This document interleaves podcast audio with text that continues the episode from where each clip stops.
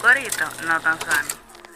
Sean todos bienvenidos a Detrás del Home. En el día de hoy tenemos muchas informaciones de las cuales vamos a estar hablando y como siempre agradecido de contar con su sintonía, por escucharnos, por vernos a través de Bajo Radio. Ustedes lo saben, un corito no tan sano.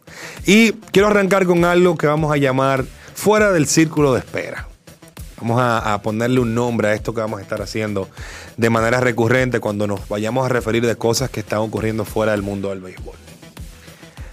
Lo primero que quiero hablar es un tema que es una pequeña crítica al sistema de educación y a la sociedad en la que nos hemos ido deslizando, nos hemos ido convirtiendo. Es difícil, y más para nosotros los que ejercemos el periodismo en cualquiera de sus ámbitos, en mi caso el deportivo, yo ver a colegas que dan informaciones por buenas y válidas sin hacer las investigaciones del lugar. Yo entiendo que eso es poco ético. Uno. Lo segundo es que usted le falta la verdad cuando hace eso. Y lo tercero es que obviamente usted está desinformando a quien confía en usted para obtener la información más rápida y veraz posible. Esto lo hago en el marco del el Super Bowl que se va a estar celebrando a mediados del mes de febrero. Hay un jugador de ascendencia latina llamado Isaiah Pacheco se ha dado como noticia cierta que Isaiah es de ascendencia dominicana, que su padre y su madre son dominicanos. Se han dicho mil versiones de la historia, pero que él es eh, dominicano. Y hasta ahora, la fuente principal de esa información es una página de internet que muchos hemos usado en alguna ocasión, que muchos usan todavía, Wikipedia. Esa es la base de esa información. Cuando usted investiga el background de ese muchacho, un fajador, y tiene una historia de vida trágica, pero bonita, ese era tema de, otro momento, ya cuando estemos más cerca del Super Bowl, usted se da cuenta que la familia de ese muchacho es puertorriqueña. Su padre, su abuelo, su hermano, todos hablan de su herencia puertorriqueña. Su abuelo nació en Puerto Rico, de hecho, la zona de Ponce, según tengo entendido según las investigaciones que hemos podido hacer. La cuenta oficial de la, NB, de la NFL para el público en español lo tiene como puertorriqueño. Esa es la fuente. Ahí es donde uno tiene que ir a buscar la información. Si el, si el jugador, el pelotero, el deportista no ha aclarado una situación, lo que digan el equipo y la liga, eso es. Y eso es lo primero que todo el mundo tiene que buscar. Lo primero. Y luego entonces usted se va a otras fuentes para confirmar la información. Y eso es un tema de educación. Aquí la educación está basada en que uno tiene que aceptar como bueno y válido lo que una figura de autoridad, profesores, maestros, eh, gente que esté en puestos, nos digan como bueno y válido y, y ya. Porque se hace así, porque así se lo enseñaron a ellos y las cosas no funcionan así. El mundo ha cambiado mucho. Esto que usted ve aquí es la llave a todo un mundo para que usted pueda verificar información. Pero no de todo lo que usted ve por internet como bueno y válido porque lo dice Wikipedia. Tan simple como eso. Y es peor cuando la información proviene de medios de la prensa. Les dejo esa parte ahí. Y siguiendo con la NFL, pues es imposible no hablar del retiro de Tom Brady eh, Tom Brady considerado por muchos, entre los que me incluyo, el mejor jugador en la historia de la NFL. Siete anillos del, de Super Bowl, más que cualquier equipo de la liga. En 10 viajes al Super Bowl, 23 temporadas.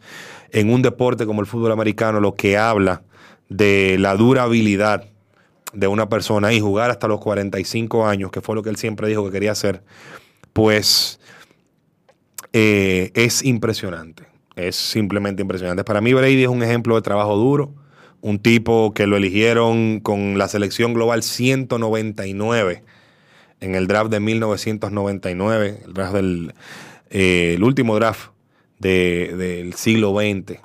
Y ver en qué se terminó convirtiendo un muchacho que no tenía las mejores aptitudes ni condiciones físicas, pues definitivamente habla de lo que es la constancia, de lo que es el trabajo, de lo que es usted fajarse por los sueños. Y él hablaba de eso, de, vivir los sueños y que él pudo vivir sus sueños. Tipo de familia, que su carrera le costó bastante. Los que siguen la NFL saben que atravesó por un divorcio un tanto complicado a finales de 2022. Y tuvo que guardar todo eso en una mochila, como diríamos, hasta que se terminó esta temporada y ya pues eh, pudo sacarlo y referirse al, tema. Y creo que eh, la carrera de Tom Brady nos llama a la reflexión. En momentos en que todo el mundo quiere ser lo mismo, o todo el mundo quiere lo más fácil, o todo el mundo cree que merece cosas sin haber trabajado para por ellas, creo que, es, que nos deja una lección importante y es que sí, los sueños se cumplen, pero hay que trabajar duro por ellos. Y los sueños conllevan sacrificio. Nada te va a llegar a las manos y ya. Todo tiene un precio las horas de trabajo que tú le pones, lo que te cuesta económicamente, el tiempo de tu vida, que es algo que tú nunca vas a recuperar. Todo conlleva un sacrificio. Fuera de ahí, pues, tenemos que hablar de lo que está en boca de todo el mundo en estos momentos, el Clásico Mundial de Béisbol, el clásico que inicia el próximo 8 de marzo y las críticas en las últimas semanas a los organizadores del clásico, a los equipos de grandes ligas, por el tema de los permisos para los jugadores que todos los equipos quisieran que se den citas, pues ya fue confirmado que el lanzador Luis Castillo de los Marineros de Seattle no va a estar con el equipo dominicano. Ya ese permiso, ese tema se cerró. Sí van a estar Julio Rodríguez, sí va a estar Teóscar Hernández, sí va a estar Diego Castillo, todos los marineros, pero ese brazo tan importante en la rotación eh, dominicana, pues no vamos a poder contar con ellos, con él. Y es importante establecer una cosa. Esto no se trata de por qué es República Dominicana, porque quieren que Estados Unidos gane, porque es racismo, no es nada de eso. El clásico mundial está, por lo menos como se configura ahora, destinado a fracasar porque MLB quiere una cosa y los equipos quieren otra totalmente divorciada. MLB quiere hacer crecer el juego de manera internacional. Lo quieren hacer. Quieren llevar el juego a más países, quieren tener juegos como los que se están ahora disputando en Londres, quieren que el béisbol crezca a nivel internacional para llevar nuevos fanáticos, nuevos ojos a la liga. Pero los equipos no quieren eso. Y es natural que no quieran eso, porque quienes hacen las inversiones millonarias son los equipos. Los que están pagando 300 millones de dólares en contratos son los equipos.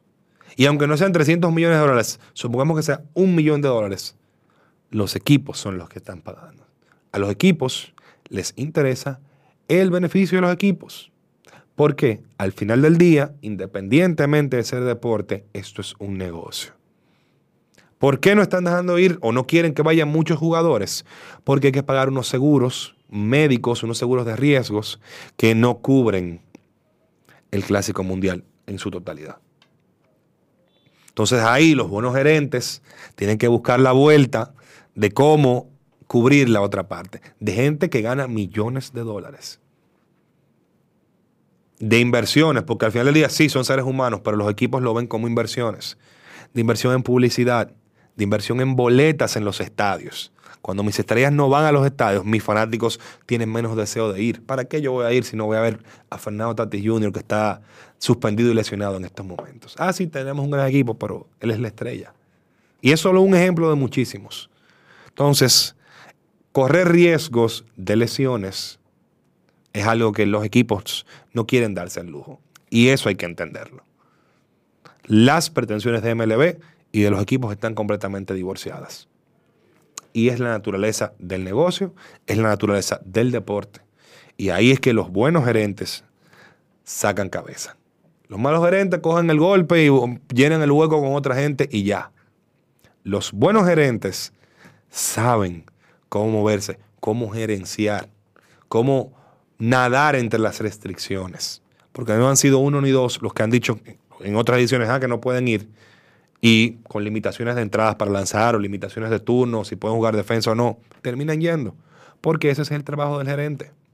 Ese es el trabajo de una federación que está detrás del equipo nacional. Exactamente, paliar esas restricciones. Entonces, hay que quitarse esa venda patriótica o patriotera de no los dejan ir porque somos el equipo dominicano y somos la mayor amenaza del equipo americano y quieren ganar obligado. Quítense esa bandera, e, esa, venda de los ojos. Eso no es así. Negocio. ¿Cuánto produce MLB al año? Miles de millones de dólares. ¿Cuánto valen en publicidad las mayores estrellas de MLB? Cientos de millones de dólares. Ahora imagínese que usted tenga que perder por cosas de la vida en un juego a su mejor, a su mejor jugador por seis meses. Imagínenselo. Marzo. Final de marzo empieza la temporada.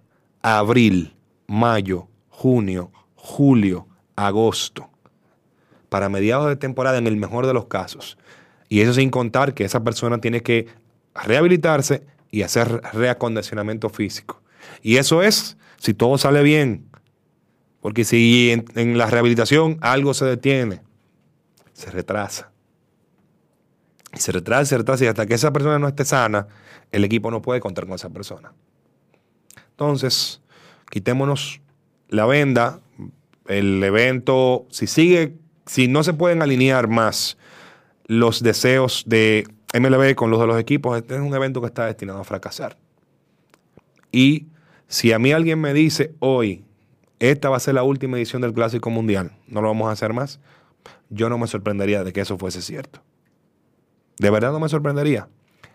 Todos queremos que el Clásico Mundial sea un éxito. En especial un país como el nuestro, que vive y respira béisbol el clásico mundial de béisbol para República Dominicana es como el mundial de fútbol para muchos países. Se vive con la misma emoción, se le da el mismo seguimiento. Esos son los atletas que internacionalmente no se representan. Esos son. Hay que entender cómo son las cosas, porque a una gente que se le vayan a pagar 20 millones de dólares, si se lesiona, usted, ni yo, ni el país va a cubrir esos 20 millones de dólares. Esa es la realidad. Todos los caminos conducen a un evento que va a ser vistoso. Eso sí, MLB se encargará de que sea vistoso. Los equipos también, pues en algunos se darán, otros no. Y yo entiendo que por lo menos sí vamos a tener un buen espectáculo, que es lo que se busca. Pero detrás tiene que cambiar. Y eso no tiene nada que ver con raza ni país. Tiene que ver con el negocio. Y hablando de negocio, pues tenemos que irnos a el próximo torneo que inicia, la Serie del Caribe.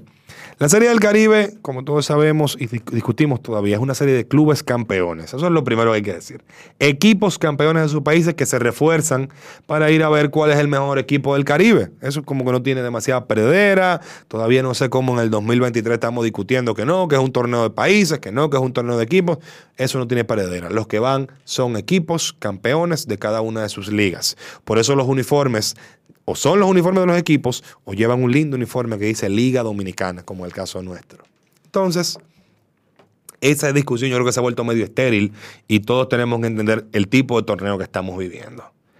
Fuera de eso, pues, es importantísimo entender que esta Serie del Caribe es, es vital para el futuro del evento. No hace ni un año que México y República Dominicana las dos ligas más importantes dentro de la confederación, dijeron o las cosas cambian o nosotros nos vamos.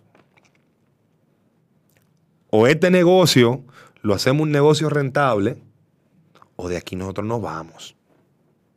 Definitivamente nos vamos, arrancamos, despegamos, bye. Pero aquí las cosas tienen que cambiar. Y esas son las ligas que generan dinero por más nivel que hay en otros países, de los cuatro miembros permanentes de la Confederación, los equipos grandes son los de México y son los de República Dominicana. Y Venezuela está cerca. Tercer lugar. Pero sin esos dos titanes del béisbol del Caribe, ese evento no va a ser vistoso. Y es lo que hablamos, el negocio. El negocio, al final del día, es deporte, amamos los deportes, la necesidad humana de competir desde que empezamos a evolucionar, competir por ser mejor, competir por tener lo mejor, competir por eh, ser el que mejor se adapte. Muy chulo eso, eso se vive en los deportes, pero es el negocio y hay que entenderlo de esa manera. Pero fuera de ahí, ocho equipos, Curazao va a estar jugando Serie del Caribe por primera vez en su historia, está Colombia, Cuba, Panamá, Venezuela, México y por supuesto la República Dominicana, que es el máximo ganador de ese torneo, en este caso representada por Tigres del Licey, el mayor equipo ganador de ese torneo. Esos 10 trofeos, para la gente que está teorizando, mi primer punto, es en las oficinas del Licey que están. No es en la Federación Dominicana, es en la oficina del Licey que están. Entonces, Habrá que ver, República Dominicana hizo un gran papel en la pasada Serie del Caribe, desgraciadamente perdió el juego final contra los Caimanes de Barranquilla. El Licey tiene 15 años sin ganar una Serie del Caribe. La última vez que fue no ganó un juego. O sea que el Licey tiene mucho que probar como máximo ganador de este torneo en esta próxima edición eh, que está a tiro de hit de empezar. Y, por supuesto, ustedes saben que aquí uno se aprovecha de las situaciones y uno tiene su gente en Venezuela y ustedes se preguntarán, ve acá, pero ¿por qué Juan está solo hoy y no está Fernando Sena aquí en el día de hoy? Porque nuestro Fernando Sena está en Venezuela y de hecho haciendo cobertura exclusiva para nosotros en detrás del home. Yo voy a llamar a Fernando para conversar con él. A ver, le estoy marcando. Saludos, Fernando. Sí, Fernando, para hablar contigo un poquito sobre eh, esto de la Serie del Caribe. Rápidamente, estamos en vivo grabando aquí en Detrás del Home. Rápidamente te voy a hacer eh, la primera pregunta. ¿Cuál ha sido, cómo has visto el equipo? ¿Cuál ha sido la actitud del equipo durante el viaje? ¿Cómo están esos ánimos? Mira, Juan, la actitud del equipo dominicano se ha visto igual de como lo vimos en las prácticas. Un equipo muy animado, muy unido, muy relajado, eh, pero a la vez muy concentrado. En el caso de los pitchers, los he visto haciendo poco coro, siendo honestos. Eh, cuando me refiero a pitchers son abridores. Eh, vi a César con su esposa, quizás comiendo con unos compañeros porque tampoco era más antipático, Raúl Valdés por su lado, Smith lo he visto solo. En el avión obviamente sí había un ambiente de relajo, no haciendo bulla, pero cada cual eh, haciendo coro que estaba a su lado, sin mucho ruido, todo el mundo concentrado desde ahora nadie ha salido del hotel, todo el mundo está acá, eh, preparándose ya para lo que es el partido de mañana contra México y, así darle, buscando esa primera importante victoria en la serie del Caribe. Exacto, gracias Fernando. Y te pregunto ahí mismo, pues háblame un poco de, ok, me hablas de, cómo está el equipo, de cómo se siente, pero háblame un poco de lo que es el, ambiente allá en, Venezuela. Eh, son dos estadios que se va a estar jugando, Caracas y La Guaira, pero ¿cómo, cómo has notado a la gente previo al inicio del evento? Mira, eh, es una mezcla de entre no sé qué diablo está pasando y yo sé qué diablo está pasando. Y me explico poca publicidad, vi pocos carteles y de poco tamaño, algunos quizás unos cuantos letreros, hablando de la serie del Caribe.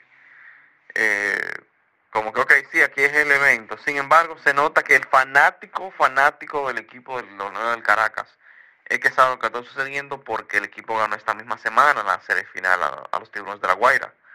Entonces, quizás porque se sabe que el evento es aquí, es el equipo de la casa, entonces, por eso se sabe un poquito más.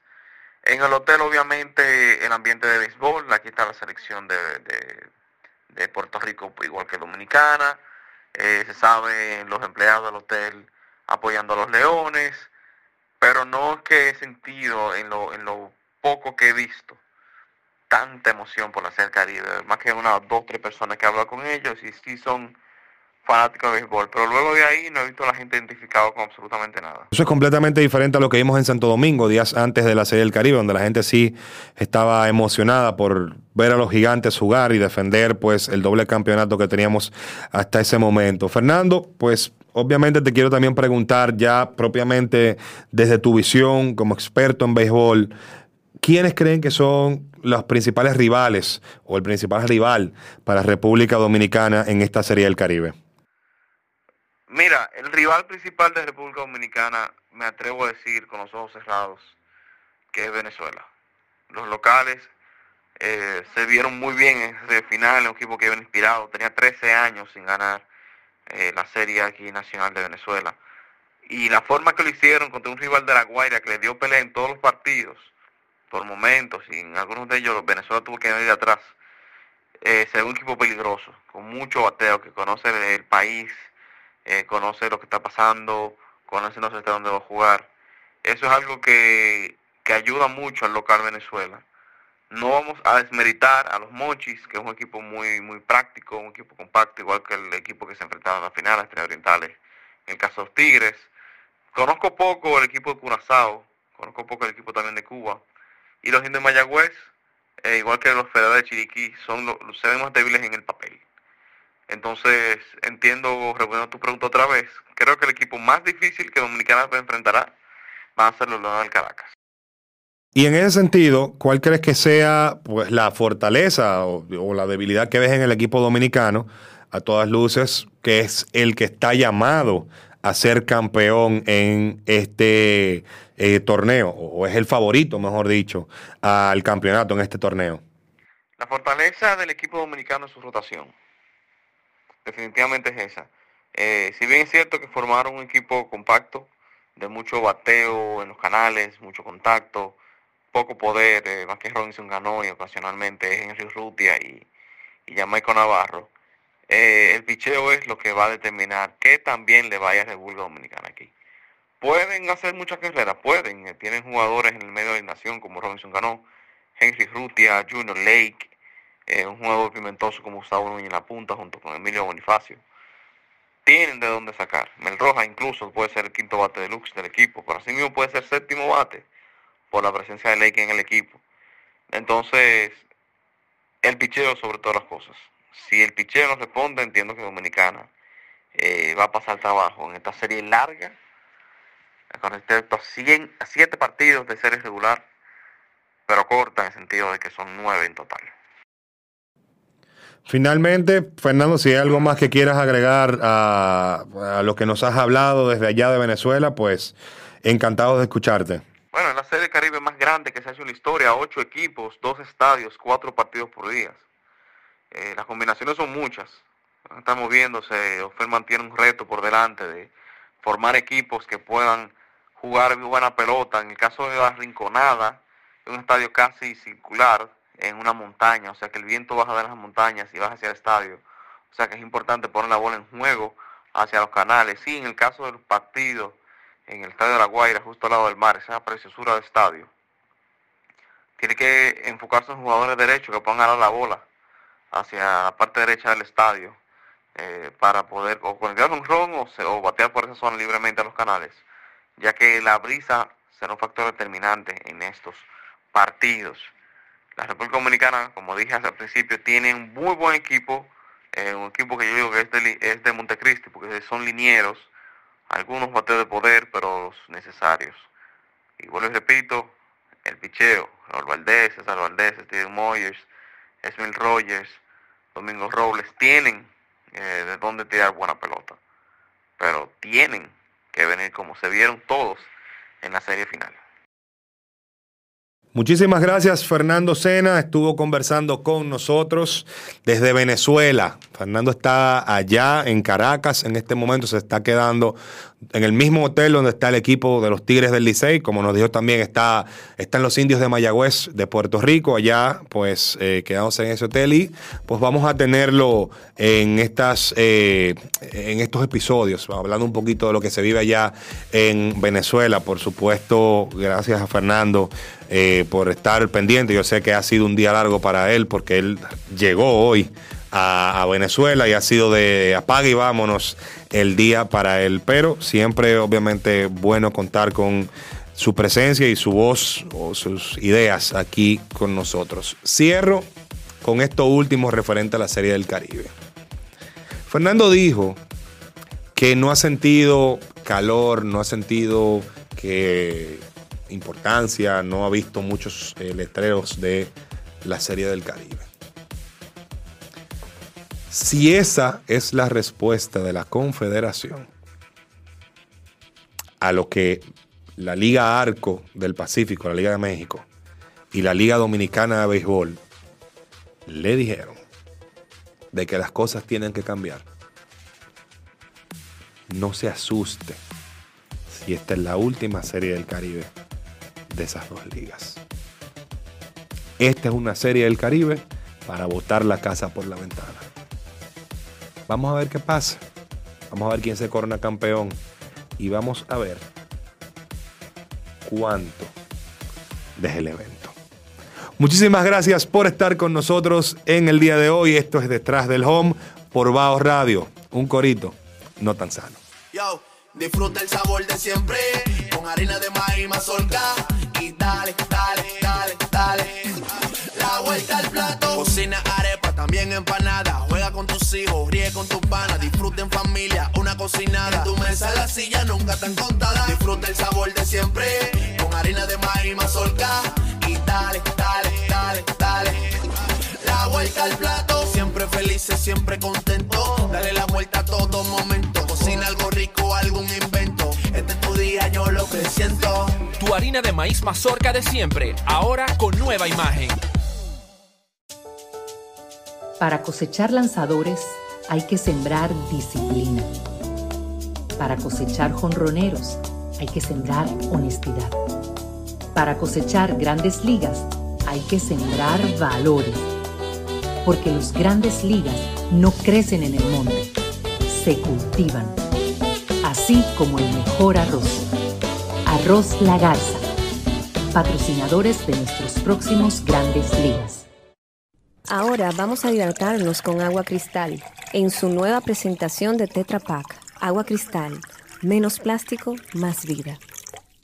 Comparte, recuerda darnos tu like y activar la campanita para notificaciones.